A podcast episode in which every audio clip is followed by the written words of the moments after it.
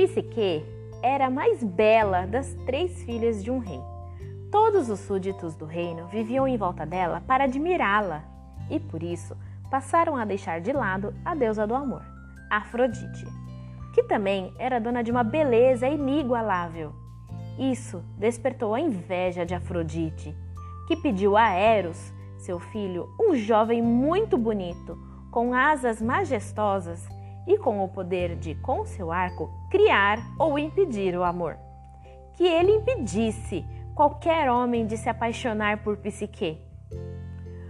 Os pais de Psique, ao perceber que todos os homens temiam casar com ela, foram consultar um oráculo, que aconselhou vestirem-na com trajes de núpcias e colocarem-na num alto de um rochedo para ser desposada por um terrível monstro.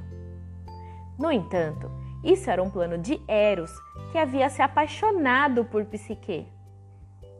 A moça foi abandonada numa montanha e à noite recebeu a visita do marido. O esposo era amoroso, terno e a fazia se sentir muito amada. Mas havia uma condição: ela nunca poderia ver seu rosto. Um dia, a princesa foi visitar suas irmãs, que, percebendo a alegria dela, encheram-na de perguntas e convenceram-na a descobrir o rosto do marido.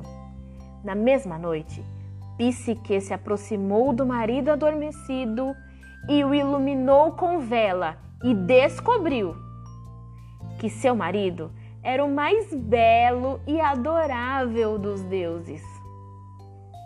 Mas ela derramou um pouco de cera no peito de Eros, que, percebendo a curiosidade de Psique, a abandonou.